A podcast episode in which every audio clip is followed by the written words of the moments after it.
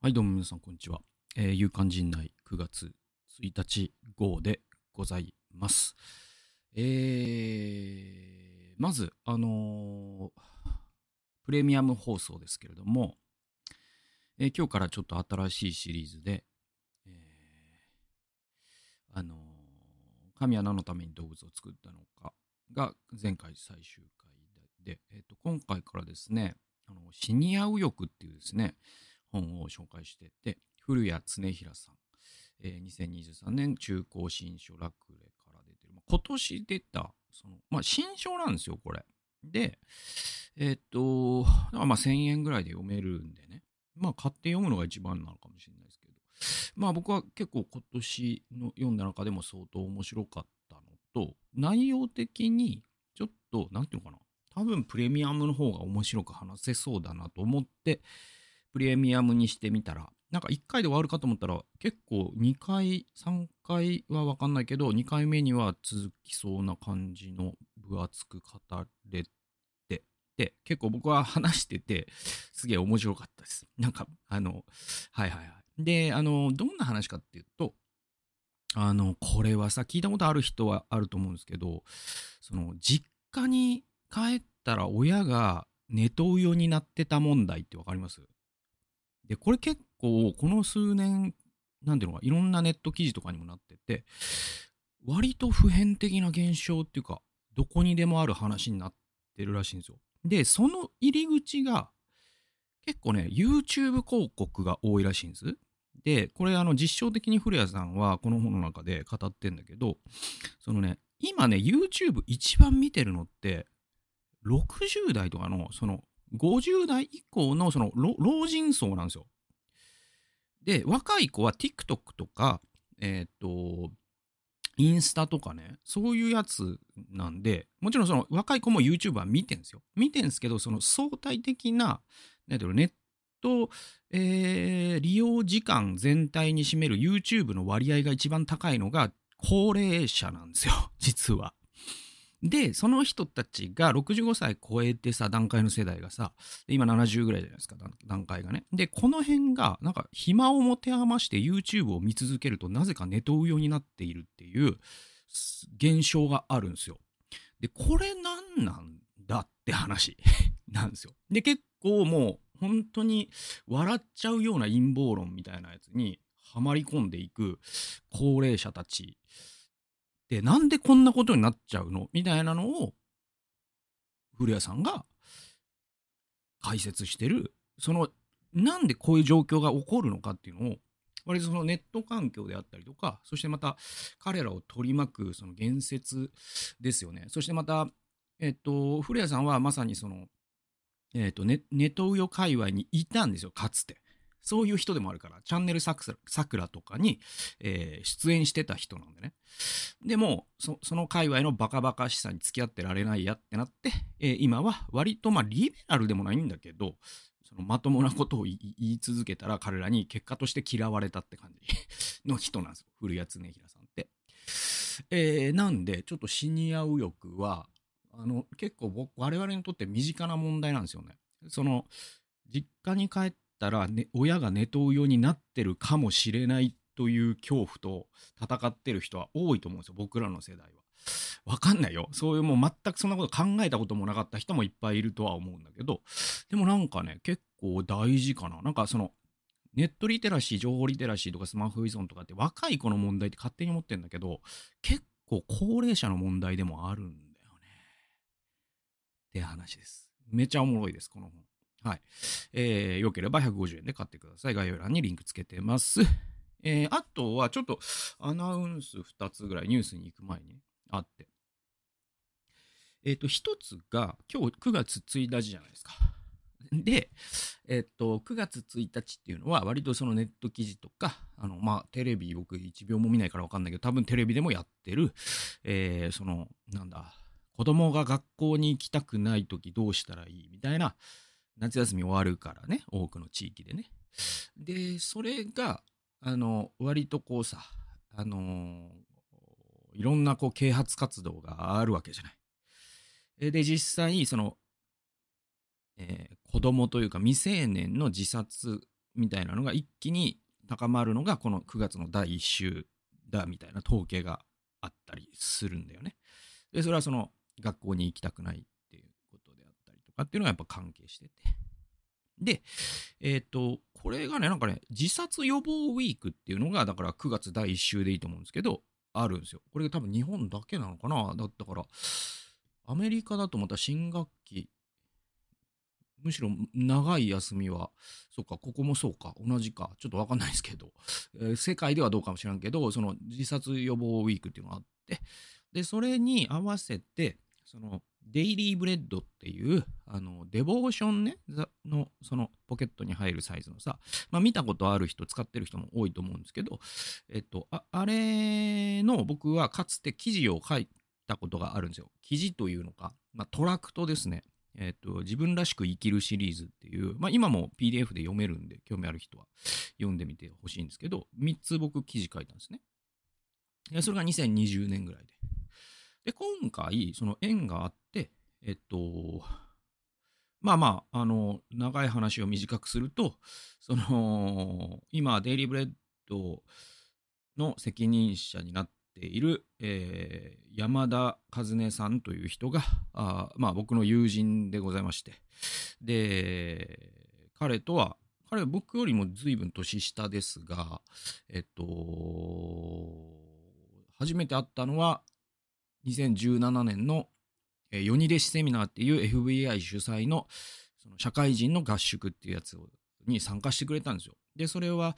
確か僕のメルマガを読んでくれていて、それで、その、こういう世に弟子セミナーやるよっていうので応募してくれてみたいなんだ。うん、それでよかったと思うんですけど、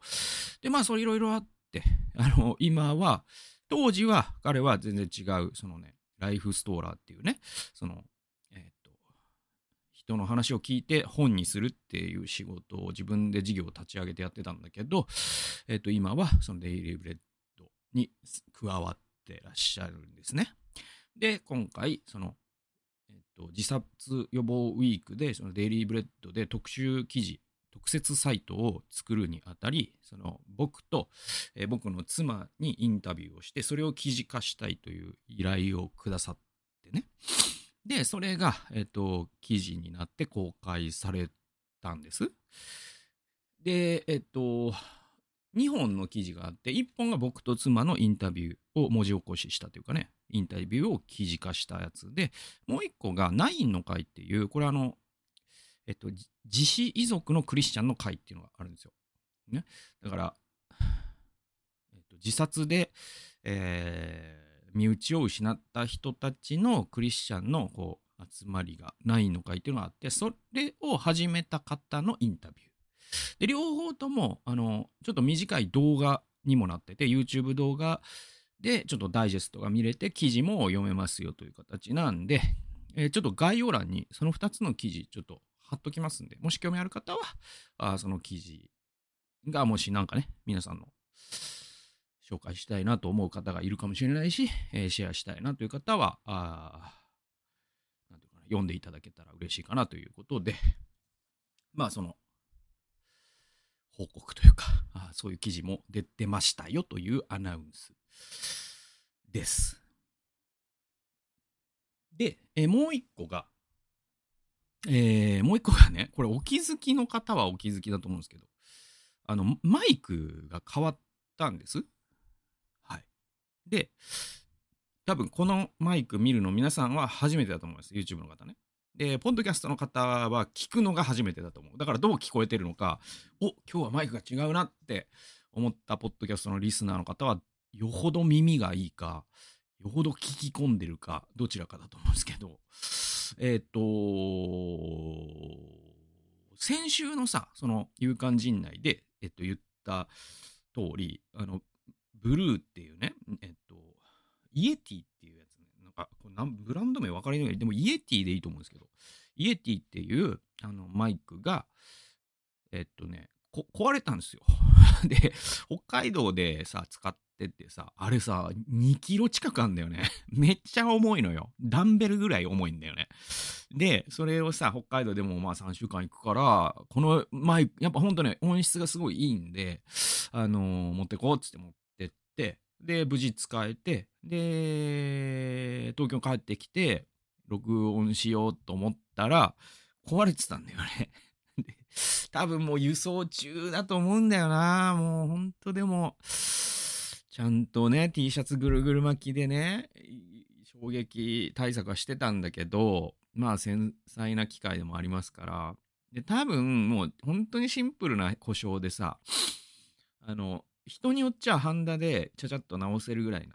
もんなんだけど、僕はハンダでちゃちゃっと直せないから、えー、まあまあ、物は捨てずに取ってあるから、いつか修理してくれるところが見つかったらと思ったんだけど、でももうすぐ、ね、録音は毎日するものだから、じゃあもう買うか、っつって、ね、あのー、買ったんです。で、それが、その、イエティナノっていう、いわゆるこう、その、ほぼ同じ性能なんだけど、サイズだけが小さくなったという、重さが3分の1ぐらいじゃないですかね。大きさも3分の1かな。まあ、あの、YouTube の方、見えてる。で、結構ね、僕はかなり気に入りました。で、同じブランドだし、でね、なんかね、違いはね、指向性が 4, 4種類か2種類かの違いだけらしいんですよ。なんかネットとかで調べると。結局その、コンデンサマイク自体の性能は同じらしいんですよね。ナノもイエティもね。で、重さも大きさも3倍なのは何かっていうと、あの指向性って言って、マイクって何ていうの？その1方向から音拾いますよ。2方向から音拾いますよ。全方向から音を拾いますよ。で、もう一個はなんか、そのスタジオ、スタジオ、えー、モードみたいな。なんかその4つが選べたのがイエティの、その、ね、親玉の方なんだけど、この古文の方は、それが2つしか選べない。で、1方向か、えっと、全方向の2つなんですよ。で、別に僕、その、対談ねあの、1本のマイクで2人が対談するみたいなのは、やっぱ2方向っていうのが一番いいんですけど、それをすることなんて、今、この3年で一度もなかったわけなんで、あ全然これでいいなと思って、で、買いました。で、1万3800円とかだったかな。えー、で、イエティの親玉の方はもう今2万近くいってるんですよね。結構ぶ、ね、人気のマイクでもあってね。で、えー、で、それ買っったのよ。うん。で、買って、えっと、多分皆さんが聞くのは今日が初めてになると思うんですけど、その音質は多分いいはずだと思う。僕のなんか設定とかが間違ってなければ。でいて、えっと、これがね、その、昨日ね、あの、このマイクを壊れたんですよね、陣内さんと。で、ちょっとマイク献金をしていただいたんですよ。はい。ある方から。で、それの話をちょっとしたいなと思って。で、それが、えっとね、えっと、ちょっと、これも話を短くすると、あのね、だから、でよかったと思うんですけど、えっと、まあ、ある、そのクリスチャンの方から、えっと、確かだからメールマガのフォームか、あるいはその僕の妻にか、その陣内俊を支える会にね、入りたいっていう方がいらっしゃって、で、それで、ちょっとメールでやり取りしたかな。で、そうしたら、その、ある時、ポッドキャストで僕の陣内義塾を見つけ、そして、もうジョギングしながらとかもうずっと聞いてたら、もう1回から聞いて、最新回まで追いついたと。で、僕の、まあ自分で言うのもあれだけど、なかなか追いつかないですよ、僕のやつって。その30分ぐらいの番組が、もう1000本近く行きますから。だからまあそんなに熱心に聞いてくださったんだ。本当ありがたいな、みたいな思って。で、えっと、で、なんかねちょっと何回かやり取りしててさ、で、その、うんと、プレミアム放送とか、そのノートの有料記事とかも読んでくださってさ、コメントくださったりとかして、で、あ、嬉しいなと思ってて、じゃあちょっと、ね、なんかのやりとり、あ、そうだ。で、あの、家が近いってことが分かってきて、あ、家近いんですね。じゃあ、ちょっとお茶でもしますか？みたいなのが今年の3月だったと思うんですよね。で、えっと、その後また、一回ちょっとまた別件で7月にお会いして、それはちょっとなんかその、僕の教会コンサルとかにちょっと興味があるっていうので会ってくださって、で、えっと、で、まだちょっとまた話したいですね。個人的な話もしたいですね。みたいになって、で、昨日、あの、まあ、その方ともう飲み行ったんですよね。で、飲み、飲みませんか？つって。で、それがね、面白くて、で、そこで、まあ、このマイク謙虚にいただいたんだけど、これがちょっとね、面白かったのよ。で、そまあ、どこまで詳しく話していいかわかんないけど、あのー、まあ、三鷹駅なんですよ。僕の最寄り駅がね。で、まあ、このリスナーの方は知ってる、その、マホ、タブレット4枚持ちおじさんとかが、あの、い、た駅ですよ。ね？それが北口なんで。僕が住んでるね。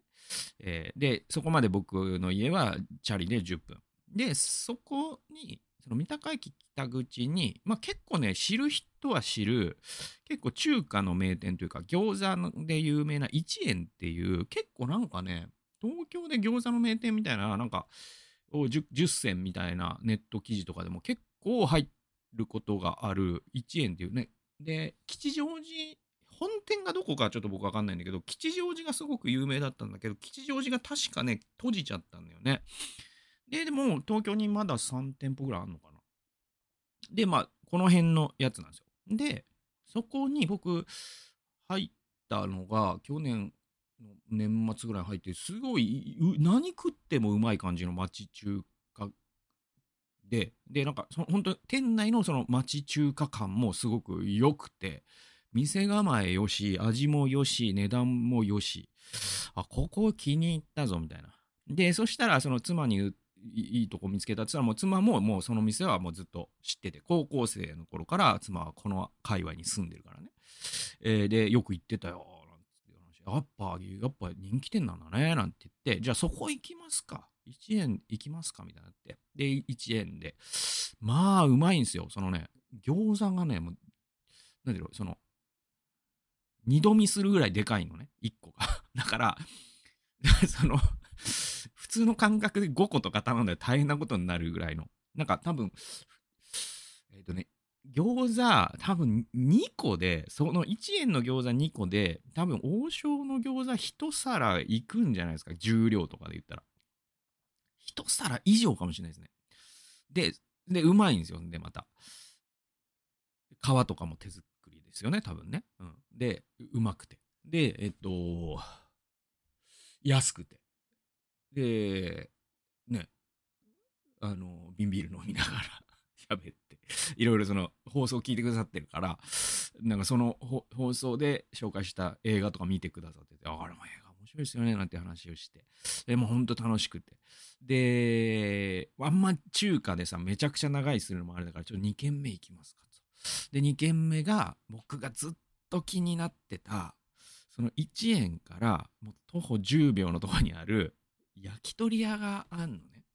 で、それが、その三河屋っていう名前なんですよ。ね。で、えっと、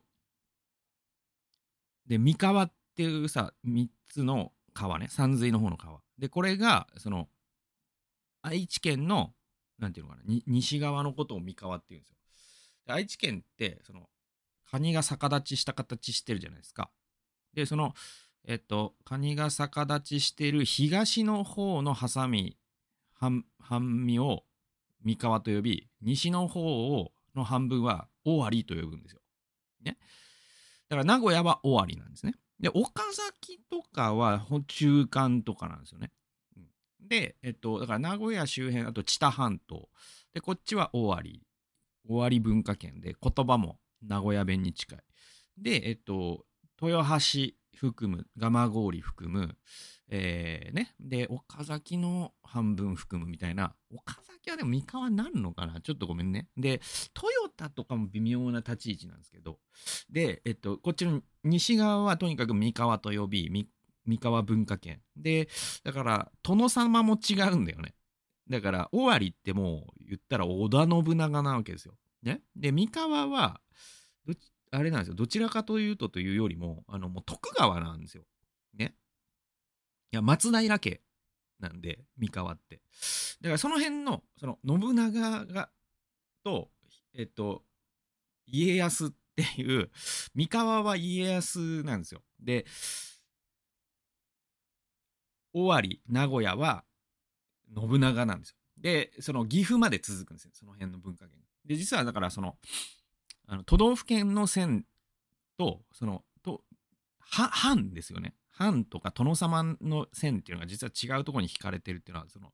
まあ、長野が一番有名ですけど、よくある話で。で、その三河って言うんですよ。で、えー、っと、僕が出身なのは蒲郡で、で、母が蒲郡、父が豊橋なんですね。で、でも父は、えっと、中学生までは佐賀県にいたんですね。で、だから陣内っていう名字は実は、えっと、全国で佐賀県が一番多いんですよ。で、えっと、話戻すと、僕、三河出身だから、えっと、その三河屋っていうのは多分、その三河出身の方がやってる、ね、その焼き鳥屋なんだろうなと思ってて、一回入ってみたいんだけど、ああいう店ってなんか一人で入るもんでもないじゃないですか。で、ちょっといい機会だから、1円から徒歩10秒だし、ちょっと2軒目ちょっとここ行きたいんですけど、つって、行かせてもらったら、ここが、ちょっと僕の言葉で言うパラダイスだったんですよ。その 異世界というか、だからその、まあ、漢方の話したけど、ちょっとそ、そ、漢方ほどの異世界ではないんだけど、ちょっと面白かったの。で、なんか言葉で説明するの難しいんですけど、えー、っと、まずね、その、まあ、店内さ、まあ、入ったら思った以上にこう、その、狭いのと、えっと、エイジングが進んでるっていうのかな。まあ、もうちょっと直接的な言い方をすると、ボロいっていうか、汚いというか で、エイジングがすごくて、店内の。で、あ、エイジングが進んでるなって思ったのね、まずね。それで、それで、あの、なんつうのかな、その、めちゃくちゃ狭いんだけど、その、えっと、コの字型に、えっと、要はその大将が一人でやってるんですけど、ワン、ワンオペですよ、あそこ。あそこでツーオペは無理なんで 人がすれ違えないんで。で、その大将が、えっと、います。で、この字型に、で、ここの字のね、その真ん中の部分はもしかしたら席なかったかもしれないですけど、要はその、両サイドに、対象の両サイドに、あの、カウンター席があって、4席ぐらいかな ?4 席、4席ぐらいで、全部で8席ぐらいだったかな ?4 席、5席だったかもしれないですけど、そんぐらいなんですよ。で、えっと、僕らは奥のカウンター席に通されて、で、あのね、いろいろどっから、なんかほんとすごくて、その大将が、だからその、ターンテーブル状態っていうか、その小室哲哉状態っていうか そのその、焼き台もあって、で、バーナーが2つあって、で、冷蔵庫がその足元にあってみたいな、そういうオペレーションで、で、あの、お酒とか作ったり、焼き台でなんか焼いてたりとか、なんか煮込んでたりとか、炒め物もできるようになってたりとか。して、すげえもう小室哲哉感がすごいんですよね。で、あのー、キーボードにね、囲まれてるね。出れないっていうね。で、で、その大将が、まず、その、まあ、なんていうか、言葉難しいんですけど、エイジングが進んでるんですよね。あれ、おいくつなのかな？俺、え、90歳って言われても僕は驚かない。ぐらいな、そのエイジングなんですよ。ぐらいなエイジなんですね。で、大将のエイジングが進んでて、店のエイジングも進んでて、で、その大将が、なんかね、もうね、本当に、あの、その、言い方難しい。あの、ペペラペラ？なんかあの、なんていうの、そのよ、横から見たら線みたいな細さなんですね。で、えっ、と、エイジングじゃないですか。で、なんかちょっと、あえて言うと、そのちびまる子ちゃんのおじいさんいるじゃないですか。ね？菊蔵じゃない、なんかいますよね。で、あの、あれを、あと30年年取らせたらこうなるんじゃないかなぐらいな痩せ方とエイジングで、いや、80はいってると思うんだよね。で、その、最初になんか、その、なんか頼むじゃない、オーダーするのも、もう、耳をさ、その大将が、耳を、もう、僕に20センチぐらいのところに近づけて聞いてくるんですよね。多分耳も遠くなってらっしゃるのか、で、うわ、すげえな、ここは、と思って。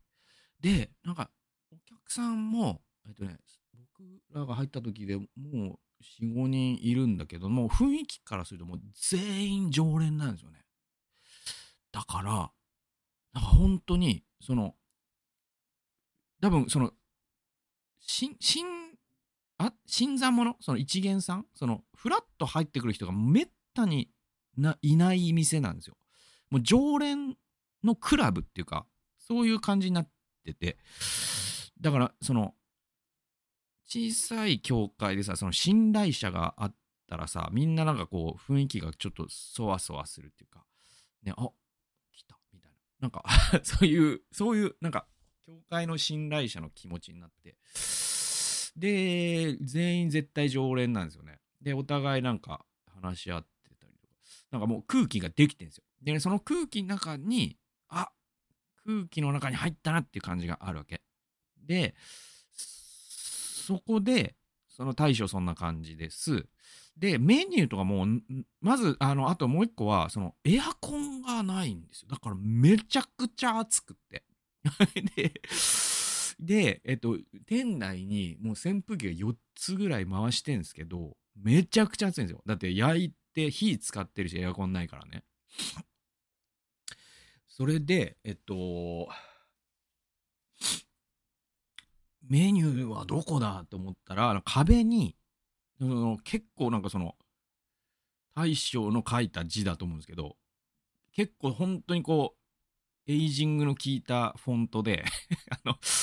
えっと、書かれてるんですよね。なんか、その、さつま揚げ380円ともつ、もつ煮込み280円とか、ね、書いてて。で、お酒もね、なんかそういう日本酒なんや、ビールなんや、ホッピーとかもあったり。で、えっと、なんだ、えっとね、それで、その、メニューの横に、熱中症注意、びっくりマークみたいなのも大将のフォントで大きく書かれてていや、でも、注意のしようがないわけですよ。その、もう、熱中症注意。あと、そのこ、この中で、まず倒れるとしたら大将なんですよ。その、細さとか、あの、いろいろ。熱中、それはだから大将が自分に向けて、その、商売繁盛みたいな感じで書いてんのかなとか、なんかいろいろ面白くて。で、あと、もう一個、そのね、店内に、その、この字があるじゃないですか。店内がこの字なんですけど、その、この字の一番奥には、でかいモニターというかテレビがあるんですよ。で、そこに、僕らが入った瞬間からずっと、あの、カイジってわかります？あの、漫画の。あの、ね、その麻雀で負けたらお前死ぬからなみたいなやつ。で、でな、なんだっけ、その地下のさ、その牢獄に閉じ込められて、なんか、借金背負った人がその労働させられて、その剣、ね、剣をいっぱい貯めると、ビ、缶ビールが飲めるみたいなさ、あの漫画ある、ありますよね。カイジっていうね。で、ね、ざわざわざわっていう擬音を生み出したことで有名なね。で、要はその、もう、ギャンブルに明け暮れる人の話なんですけど、そのカイジのコミックがなんか上、下から上にスクロールしていく、要はなんか音もないんですよ。で、そのカイジのコミックがざわざわざわみたいなのが、えっと、コミックがどんどんスクロールしていくという動画がずっと無音で流れてて、もう、なんかちょっと異世界来たなって感じで、僕は、僕の中で、これじゃあどう僕は思ってるかというと、もうワクワクが止まらないのね、ずっとね。うわ、すげえ、当てちゃったかもしんないみたいな。で、で、その、カイジずっと開示だなぁと思いながら 見てたら、途中から、あの、協定のやつに大将が変えたんですよ。チャンネルを。で、要はそのガマ氷の協定なんですよ、それが。で、ガマ、ね、それ愛知の人はよく知ってるけど、ガマ氷っていうのは協定で、ボートで有名な町でもありましてですね。で、僕もよく、あのー協定には行ってないですけど、なの協定上の周辺にある店とか、あの、担々麺の店とかあって、今でもあるらしいですけど、なんかね、そういうとこ行ったりとか、協協定上っていうのはもうなんていうかな、ま、蒲郡人の、なんていうの、あの、あどの辺に住んでんのあの協定上の向こうみたいな言い方をする場所なんですよ。で、その協定上、えーの蒲郡のボートの映像に途中から変わると、その店内の全員がなんかそのメモをしてて、なんか多分買ってんすよ、その剣を。で、当てた当てないみたいな話をそれぞれしてて、で、大将もなんかメモってるから、大将も多分協定のあれを剣を買ってたりとかしてんすよね。だからなんかその空間は実は、その、ボートという共通の趣味のサークルという飲み屋でもあったんですよ。ね。でも、その協定がなんで蒲郡なんだろうと思うわけじゃないですか。で、三河屋なわけじゃないですか。で、あ、やっぱこれは絶対そうだぞと思って、その耳がさ、大将遠いからなかなかこう話しかけるタイミングもないんですけど、結構小室て、小室並みに忙しくさ、いろんなキーボードを弾いてるというか、いろんなこう、あの、もう、あと協定見るのも大将忙しいから、ね、もうペラペラなんですけど、その、あの、その細い大将が、えっと、協定見るのも忙しい。お客さんの料理作るのもお酒作るのも忙しい。だからなんか僕らが、その、で、僕僕はなんか、その、三河ってさ、土手煮っていうね、やつがあるんですよ。結構濃い赤味噌で、あの、もつを煮込んだやつ。で、あれ、僕は三河の料理の中で結構好きなやつだから、で、もつっていうのがメニューにあったから、多分、そう、そういう感じの味付けじゃないかなと思って頼んだら、ちょっと小鍋でさ、その、火入れてくれるんですけど、2人分ね。で、そしたら、その、協定が始まって、なんかレースが始まっちゃったら、もう大将がそれに釘付けになって、なんかメモり始めて、もう、そのもつ煮がもう煮えたぎって吹きこぼれてるんだけど、もう気にしないみたいな、なんかそういう状況でもあるから、なかなか、そして耳も遠いと思われるから、あのなかなか話せない。でも、いいタイミングを見計らって、あの、大将、あれですか、あの、三河の人なんですか？って聞いたら、なんかね、また、その、耳も遠いのもあると思うんだけど、なんかこう、なかなかこう、あの、聞き取るのもちょっと難しいんですけど、でも、うんと、聞いたことを僕なりに翻訳すると、多分、あの、あれなんですよ、蒲郡出身で、で、なんかね、岡崎に近い方だから、俺はみ、西三河の方なんだよ、みたいなことはおっしゃってた気がする。で、僕、いや、僕はあの、だから、母が蒲郡で、で、父がね、豊橋だから、あの、三河やってみて入ったんですよねっていう話をしたら、あ、そっちは東三河だね、なんつって。で、今日は出張みたいな話を隣の人が今度はしてきて。で、俺は名古屋だよ、とかって言ってて。で、えーっと、あの、そうそうそうそう。で、今も実家は蒲郡にあるんですけどね、みたいな話をちょっとしてね。で、その後はもう、その、ね、あの、一緒に、えー方と、まあ、いろんな、こう、映画の話とかして楽しかったんだけど、で、で、その、結構ね、もうめちゃくちゃ暑いんですよ、実際店内が。熱中症注意なんですよ、マジで。でも注意もしようがないんだけどね。で、ほんとあと1時間、2時間いたかったね。ちょっと僕もなんか、あ、これは暑すぎる限界が来るかもしれないから。で、ね、明日もね、あの、その方も仕事あるでしょうし。で、8時半ぐらいに、じゃあ、これね、また次にしますか、とかって出た時に、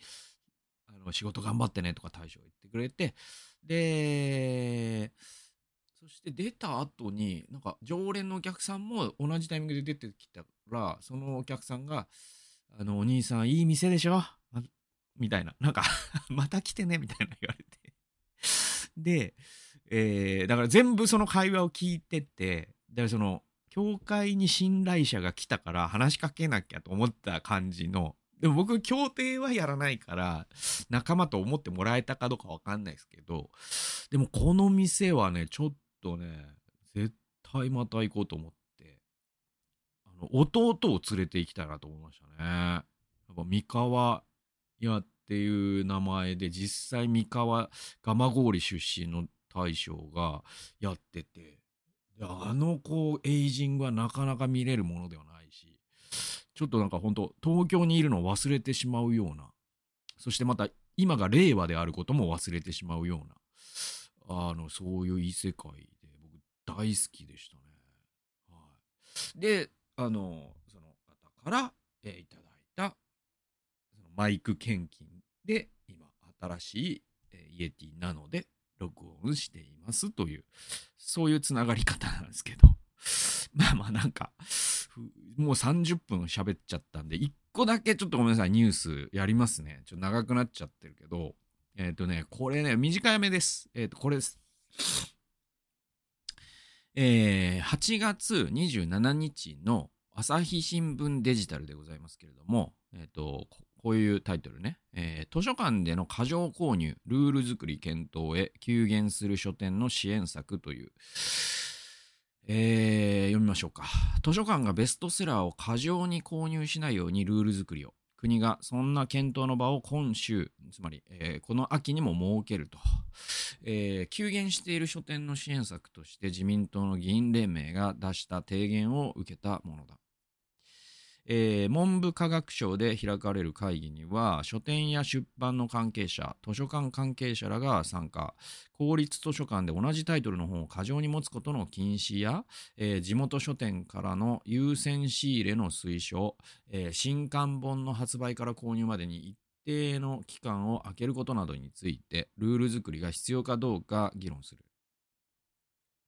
政府関係者は人気本の所蔵数などの制限ありきではなくゼロベースで話し合ってもらう。書店と図書館が敵対するのではなく共存関係で読書推進につなげる議論をしたいと話す。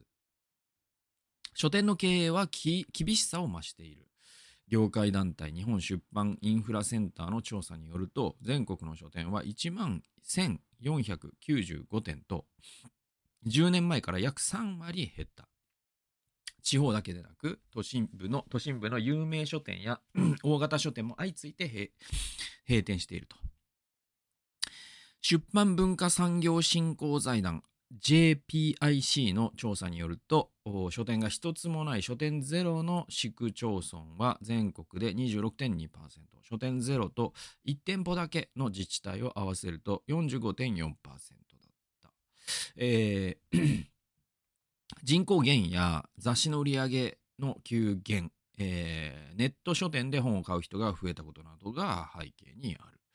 えー、書店業界からのから支援の要望を受けた自民党の議員連盟は、えー、今春、えー、図書館との連携促進やアマゾンなどのネット書店との競争環境の整備などを求める提言を取りまとめたこれ宮田祐介さんという人の記名記事でございます。えー、でね、これはさ、あの、これね、両方から語れるんですよ。で、この話はね、僕、その北海道でも、僕、僕、その図書館のヘビーユーザーなんですね。で、まあ、何度も言ってるけど、多分僕、年間、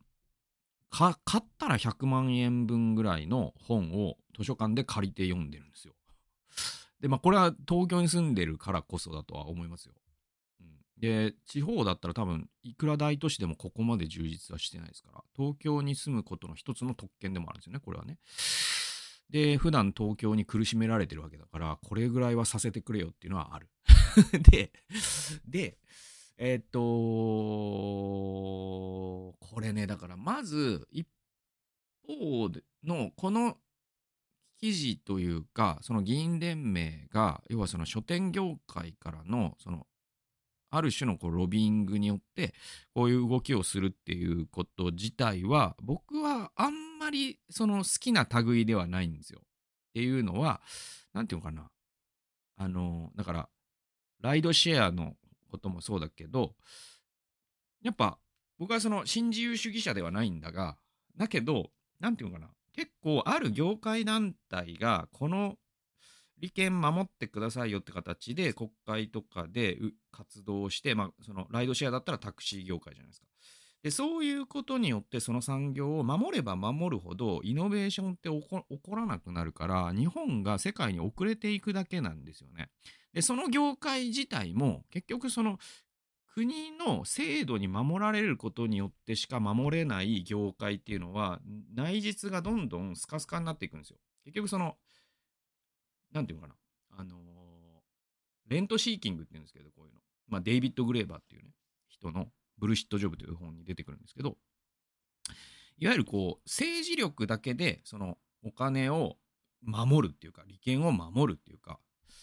うんそういう動きによって産業を守ることによる、その、本当はでも次に脱皮する必要があるかもしれないわけよ。つまり書店業界っていうのはもう今の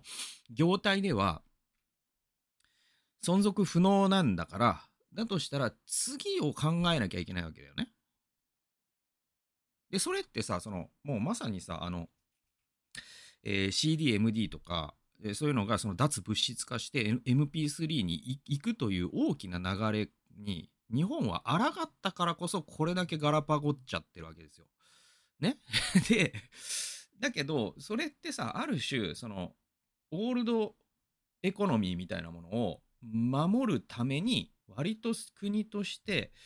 いろんなことをやりがちな国なんですよ日本って。でそれそれゆえに世界との競争で負けがちな国なんですよ。だから僕はあのこういうことで守ったとてっていうのがあるんで何て言うかなあのあんまりこういう動きは好きな類ではないです。はい。で、あの僕、まあやっぱ弟の影響も大きくて、弟はね、あのマクロ経済学者で、割とこういうことが大嫌いな考え方の人なんで、その影響も多分受けている。そうそうそうそう。で、あれなんですよね。確かに日本でね、あの、パック詰めの豆腐が売れないとかもそういう利権らしいんですよね。で、そういうのに弟はめちゃくちゃ腹を立ててて、でこういうのが経済を歪ませるんだっていうね。で、あのね、だからパック詰めの、だから牛乳パックに豆腐入れると、なんかね、1ヶ月とか持つらしいんだけど、その売り方をできないらしいんですよね、日本はね。日本だけが。世界ではできるの。なんかそういうのって結構あんのよ。で、それはやっぱ利権なんですよ。で、そんなんレレントシーキングなんでっていう話ね。で、えっとね、えー、ったかな。でね、なんえー、その、だけど、一方で、書店っていうものが、ある種、その、今、その、僕、通常放送でやってる社会共通資本ね、宇沢先生の言う。書店って結構、その、いわゆる、えっと、経済主体としては、プライベートな領域ですよね。プライベートカンパニーが書店というものを経営してますから。だから、えっと、プライベートなんだけど、だけど、ある種書店って、そのパブリックセクターじゃない割には公共性が高いものだとも思うわけ。ってわかります？だから、この書店が街にあることの、その、貢献って、まあ、スーパーとかにも言えるかもしれないですけど、結構でかくて、それは、なんていうのかな、その、アマゾンでは絶対見ることのできない、やっぱその書店に時々行く習慣がある人とない人ってやっぱそのえっと情報に対する感度というかそのうん情報リテラシーというかその知識に対するバランス感覚がいいんですよ。で知識に対するバランス感覚はやっぱり Amazon では絶対養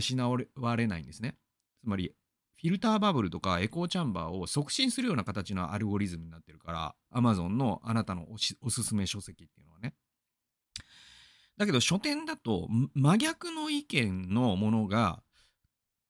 同じ棚に並んでるじゃないですか。で、これが世界なんだということを、実は書店に行って初めて知ることができるんです、我々。だから、書店っていうのは、ある種、本を買おうが買うまいが、実は文化財であり、パえっ、と、コモン、えーなんだっけ、コモンズっていうか、あの社会共通資本っていうか、だから、その、守るべきだという意見も、僕は、なんていうかな、ありかなというか、なしではないかなと思う。ね。だけど、その書店が、図書館が敵なんだって考えること自体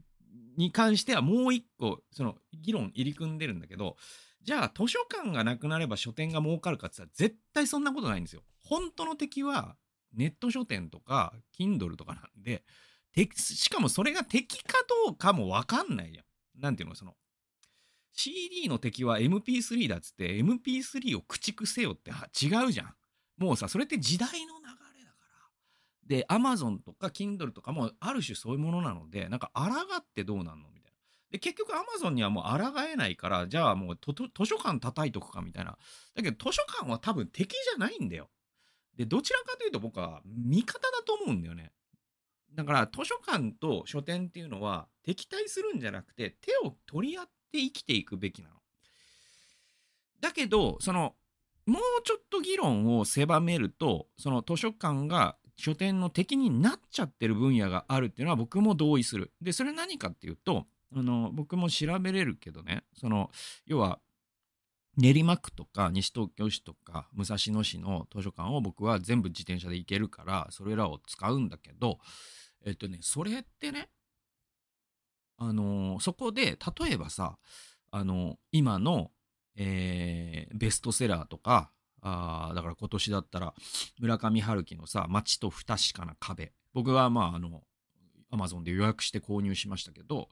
えあれを、街と不確かな壁を多分練馬区の図書館とかで何冊あるってやると、ちょっと僕今回調べてないけど、結構ね、30冊あったりする時あんのよ。で、めちゃくちゃ売れた本とかって結構そういう類の本が、ちょっと信じられない冊数あったりするんですよ。で、それは確かにすごいなと思う。で、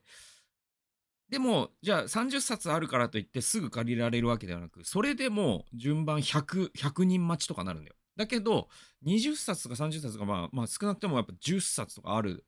本って回転率も早いから、100人待ちでも1ヶ月2ヶ月待ってば読めたりするわけ。新刊でベストセラーが。多分、その、ここで問題にするべきはそういった現象なんですよね。で、まあ少なくとももちろん回転率のこともあるし、みんな読んでいただかなきゃいけないから、あのーもう上限10にしましょうかとか、そういう議論は僕はやっていいと思うよ。うん。やっぱり、なんていうかな。うん。それをもうどこまでもそのさ図書館が読みたいものをどんどん買うっていうことでやっていくことによるなんつうのかな？そうそうそうそう。あのーうん、やっぱりこう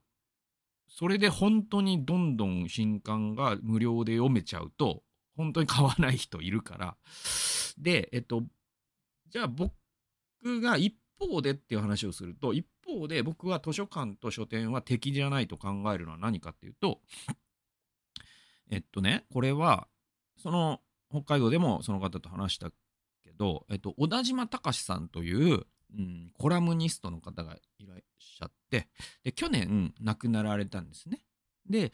それはすごい僕にとってショックで、えー本当にこの10年ぐらい結構小田島さんの本読んできたし僕。でラジオも聞いてきたし、えーで彼のコラムは本当に秀逸だしね。すごく本当に宝日本の宝を失ったなって思った。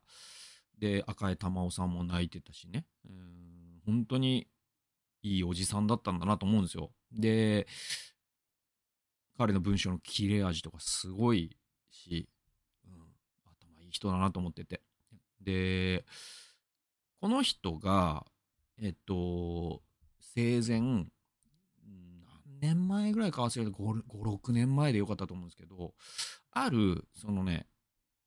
ネット記事がいい炎上したことがあるんですよブログかな？ブログかなんかが炎上したことがあるんですよねツイッターだったかもしれないけど、でそれが、えっと、稲垣恵美子さんっていう、いわゆるね、アフロの作家の方いるのね。もともと朝日新聞の記者でっていう人で。で、その人の本は面白いものもいっぱいあるんですよ。で、結構お金をかけずに生活していくとか、そういった類の、なんか面白いミニマリスト的なところもあったりとか、で、文章も面白いしね。で、だけど、この人が何で炎上したかっていうと、なんかね、あの、自治体で講演会をしたかなんかで、で、そうしたら、あなたの本、本当にもう私読み込んでるんですよって言って、えー、ね、ほら、こんなにって言って、そしたらもうその自分の辞書にもう付箋が貼りまくってて、うわ、こんなに読んでくれ、くださってる方がいるんだ、ありがたいなと思ったら、ちらっと見たら、その、その本に、えっ、ー、と、の裏になんとか図書館 っていうシールがあって、で、借りてたんかいっていう、で、買ってくれよっていうのを、その稲垣恵美子さんがなんかツイッターだか、なんか自分のブログかなんかで言ったら、すごい賛否両論が巻き起こったわけですよ。ね。で、それに対して小田島さんが、えっと、賛否あるけど、私は稲垣さんの意見には組みしないっていうことを言ったの。それは、図書館に自分の本があり、そしてそれが読んでいただけるということで、波及的に多くの人に買ってもらえる可能性も高まるわけだから図書館というものに自分の本をプロモーションしてもらってると私は考えてると。で、小田島さんもいっぱい著作あるからね。で、図書館は何よりもそういう公共性なものなんで、図書館に本を置かないことで買ってもらうっていう、そういうゼロサムの考え方をするんじゃなくて、図書館で借りてもらうことでさらにそれを知ってもらう機会が増え、だからそのおじさんは付箋をね、図書館の本に貼ってたかもしれないけど、なんか多分会話、そんだけ読んでくれてたら会話の中でもね、人に言ってるだろうと。じゃあその聞いた人が今度は買うかもしれないじゃんかと。だからそういうふうにプラスサムで考えていくことが、やっぱその出版産業全体のことを考えたら、なんかゼロサムでパイを食い合うんじゃなくて、プラスサムの考え方が必要なんだ、みたいなことを小田島さんが書いてて、本当僕もその通りだなと思ったんだよね。で、それは僕が図書館のヘビーユーザーだからそう思うわけじゃなくて、本当にやっぱ、まさにやっぱその MP3 問題とかもそうだけど、やっぱ失敗する人ってゼロサムで考える人が失敗するんですよ。で、ロビーイングとかしちゃうんですよ。だから、その、他の人の繁栄は自分の繁栄でもあるっていう考え方でみんながいることが多分出版産業全体の幸せになるんで、で、図書館もまたそのプレイヤーの一人なんだっていうことを、なので出版産業 VS 図書館っていう考え方じゃなくて、していくことが僕はすごく大切だと思うんだけど、この自民自民自民党の議員連盟は割とその書店の側からのロビーングで動いてるから、ちょっと変なことになんないといいなっていう僕は心配をしてる。で、えっと、もう一回話揺り戻すと、その、ベストセラー何十冊はやっぱり僕も違うと思うんですよね。図書館の意義っていうのは多分、あの、書店に置いてないような本を置いているということに意義があると思うんだよね。で、やっぱりその、まあその純駆堂とか、まあものすごいバカでかい図書館を除けば、まあ図書館じゃない書店ね、書店を除けば、まあそういう書店に至ってはもう図書館を超えてたりするから増書数で。そういうのは除いたら結構町の書店って限界があるじゃない。だけどそこに、えー、市のあるいは区の図書館があることで、例えば、なんだろうな、その学術書の類だとか、で、僕結構その練馬の図書館とかで進学書とかを借りることもあります。で、あるいはその、なんだろうな、医学書とかね。で、そういう書店だと利益が上がらないから、全く売れないから書店に置い置くってことがなかなかできないような本が1冊ずつでも2冊ずつでもいいから図書館にあることに多分図書館の公共性があるんだと思うんですよ。で、えー、さらに書店も生き残ることで、そのダブルで、その、うんと、なんていうかな、日本人の結局その、リテラシーとか、日本人の知のレベルとか、そういったものって結局その、えっと、なんていうかな、主権者教育じゃないですけど、結局その、民主主義が壊れる時っていうのは国民がバカになった時なんで、だから国民がバカにならないことっていうのが大目標としてあるとしたら、そのために書店もすごく大切だし、え図書館だってすごく大切なんですよ。だそういうなんか根本の議論からこれはしていく必要があるんだけどなんかこうパイの食い合いみたいな歪小な議論にうん、されてしまうと、あんま良くないのかな。だからその辺が、小田島おじさんは、えっ、と、すごく見えていた。稲垣恵美子さんは、まあ、小田島さんに言われせれば、あんまり見えていなかった。みたいな。ゼロサムか、プラスサムか、みたいな。なんかそういうことを僕は結構、この記事を読んで、割と、えー今まで、なんかね、この話題はずっと興味あったんだけど、あの、ちゃんと語ったことはなかったんで、ちょっと語りたいなと思いました。ちょっと三河屋の下りが長すぎましたね。やりすぎたな。面白すぎて。あの、てなわけで。えーでもね、このマイクね、あの、新しいマイク無事買えましたし。で、このサイズマジで良くて、あの、これだったら結構ほんと出張にも持っていけるし、どこにいてもなんか、あの、この環境でいい音で撮れるから、この前だから愛知出張の時とか多分音悪かったと思うんですけど、今後は結構どこに行ってもこのクオリティで音が取れると思うと、あのむしろ壊れてよかったんじゃないけど、なんか拾い物をしたというか、このこのサイズでこの音質だったら、あ最初からこっち買っときゃよかったぐらいに。あの、でね、な、あとね、でっ、前のやつズドンって親玉はでかかったんで僕の顔が隠れてたんですけどこのでかさだから結構こうその視界も遮らなくてめちゃくちゃ快適ですね。ってなわけでだから本当に献金ありがとうございます。なんかここでね 放送を通じて言うのも変なんですけどまあそんなことでえーっとプレミアム放送とか、えーもねねあのシニア右翼面白いと思いますしあとはその自殺予防ウィークのね話ももし興味あれば読んでください。概要欄チェックしてくださったらと思います。ということで、なんか、1時間近く喋っちゃいましたけども、はい。調子に乗ってしまいました。反省しております。ということで、また来週の夕刊陣内でお会いしましょう。